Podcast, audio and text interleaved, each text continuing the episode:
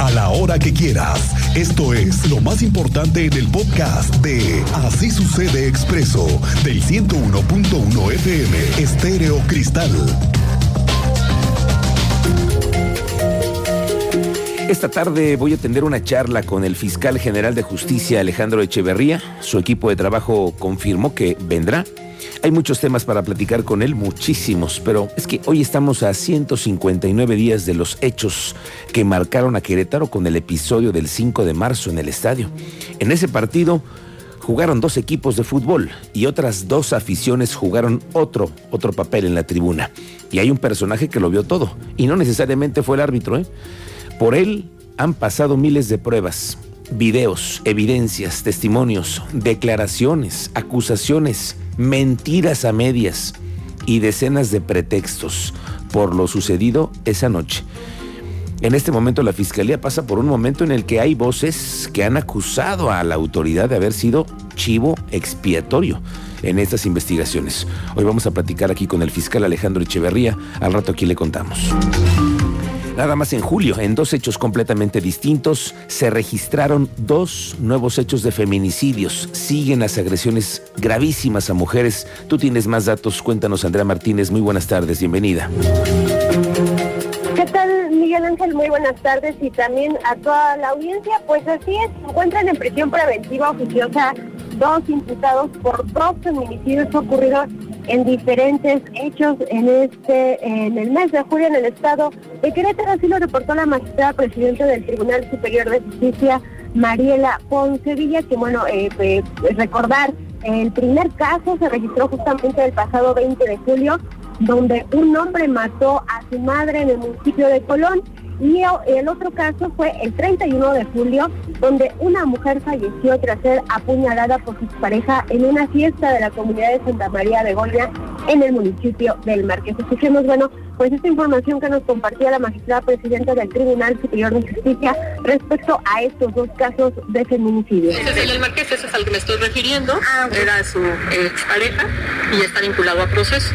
Y el, de Colón también, la conducta se le está atribuyendo al, hijo de la víctima, que también está vinculado a proceso. Sí, y están en prisión preventiva oficiosa los dos por la naturaleza del delito. Y bueno, ella nos indicaba que durante la audiencia inicial los detenidos fueron eh, pues ya vinculados a proceso por el delito de feminicidio y que el juez de control dictó en ambos casos un plazo de tres meses de investigación complementaria. También, eh, bueno, la titular del Poder Judicial recordó que de acuerdo con el Código Penal del Estado de Querétaro, el delito de feminicidio tiene una penalidad de 15 a 50 años de prisión. Esta fue la información, Miguel Ángel. Gracias, Andrea Martínez. Pendientes de ese asunto. En julio pasado, nada más el mes pasado, el Aeropuerto Internacional de Querétaro registró una afluencia de 110 mil pasajeros, algo así como 3 mil pasajeros en promedio todos los días. Obviamente fines de semana hay más afluencia, pero reporta el secretario de Desarrollo Sustentable Marco del Prete que es la cantidad máxima que puede recibir al mes el aeropuerto. El primer semestre del año fue muy positivo para la terminal aérea, por lo que continúa en un proceso de recuperación en este momento. Bueno, lo que yo no tengo claro es por qué el aeropuerto, a pesar de esa cantidad de pasajeros, no todas las aerolíneas abordan por los gusanos de pasajeros que tanto han presumido. Antier mismo regresaba yo por la terminal de Querétaro y venían pasajeros con discapacidad y siguen teniendo que utilizarse las escaleras mecánicas a pesar de que están ahí estacionados los gusanos para el tránsito de pasajeros. Igual al abordar hay que bajar escaleras. Sí hay un elevador para discapacitados, pero creo que la modernidad de los gusanos a todos nos debería de ayudar. El secretario, esto fue lo que dijo con respecto al tema del crecimiento en el flujo de pasajeros. Ya son similares a las del 2019, pero por lo menos mes con mes sí, el acumulado todavía no, porque ha, sido, ha ido creciendo paulatinamente, pero ya julio son, fueron 110 mil pasajeros, que es una buena cifra, superior a la que teníamos este, en 2019, pero pues seguiremos trabajando para traer más, más oferta, oferta aeronáutica. Por cierto que hablando de turistas y de movimientos en el aeropuerto, también la cantidad de eventos y turistas que llegan cada fin de semana representan ingresos.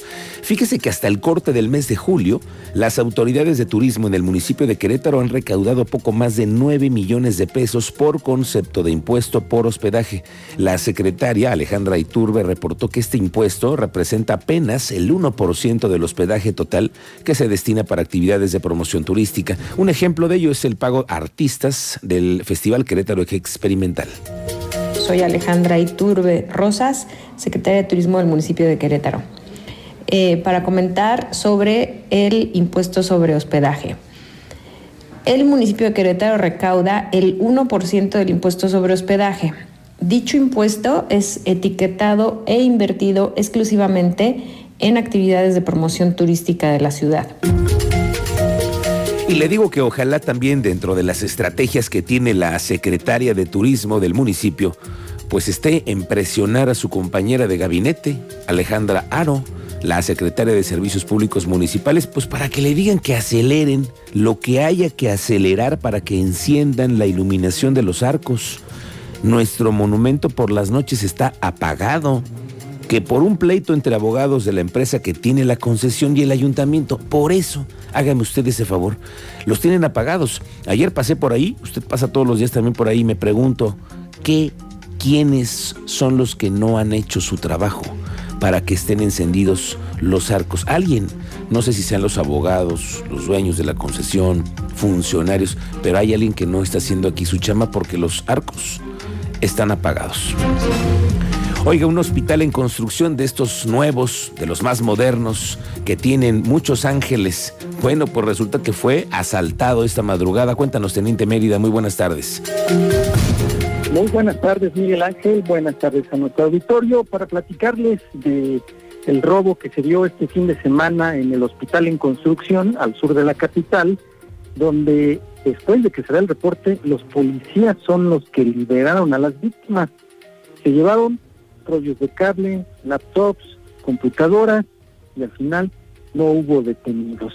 Tres sujetos armados ingresaron a la construcción, amagaron al personal, lo ataron de manos, lo llevaron al sótano, con cinta canela los dejan y se llevan todo lo descrito. Detalles más adelante, Miguel Ángel. Gracias, teniente. Regresaremos contigo más adelante para platicar de esto y más.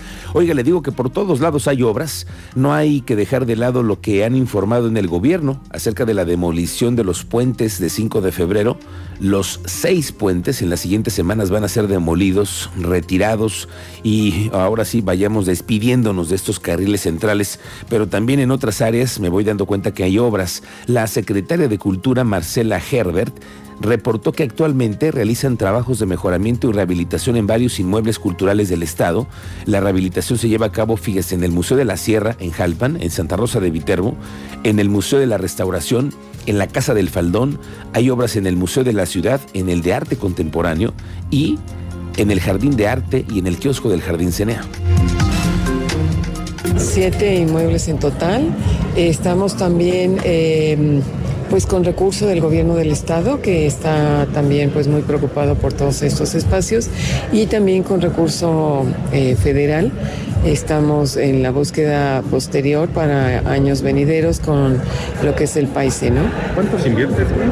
Estamos invirtiendo actualmente 4.2 millones de pesos eh, y bueno, pues esto es un monto importante y que vamos a seguir cada año haciendo varias eh, adaptaciones, al, pues tanto a la pintura, eh, cosas muy elementales y de mantenimiento como ya en lo que es la infraestructura.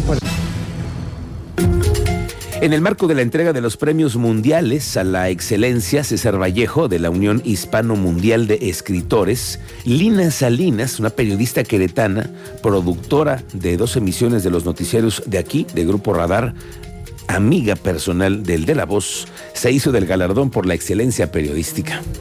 Buenas tardes, yo soy Lina Salinas bueno, el periodismo no es fácil menos para las mujeres y debo de decir que el periodismo es un compromiso con la verdad y con, con la población. Muchas gracias de verdad y pues bueno, mi compromiso es seguir dando la información a la población. Que Muchas felicidades a nuestra compañera Lina Salinas, ¿no? Un abrazo para ella, cómo no, qué orgullo. Y además no sabe usted lo, lo contagiosa que es de su buen humor Sí, siempre, además, ¿no? No, no, no, esa señora nunca está de malas. Y ojalá que no la veas de malas. Yo sí la he visto un par de veces de malas. Aguas. Pero nada más.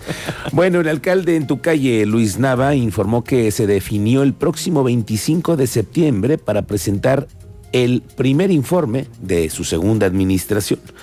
Esto fue lo que dijo. 25 de septiembre. 25 de septiembre, ¿no, Sí. no tienen que hacerlo los municipios hasta el 30, o sea, del 30 de... O sea, tenemos todo el mes de septiembre. Ah, de verdad. Entonces el nuestro va a ser el domingo 25 de ¿Ya tiene septiembre. lugar y la hora más o menos? Por, por confirmar. ¿Centro cívico? Es probable. Estamos entre el centro cívico y el centro de congresos. Solo sería eventos, o sea, solo sería el formal o el ciudadano también. ¿Qué tal? En esas definiciones estamos. De los últimos, ¿no? Porque, o sea, digo, Pues ahora sí que para eh, dejar el espacio obviamente del informe del señor gobernador, que va a ser el 10 de septiembre. Entonces luego viene el puente del 15 de septiembre y por eso nos vamos a esperar al 25. y ya.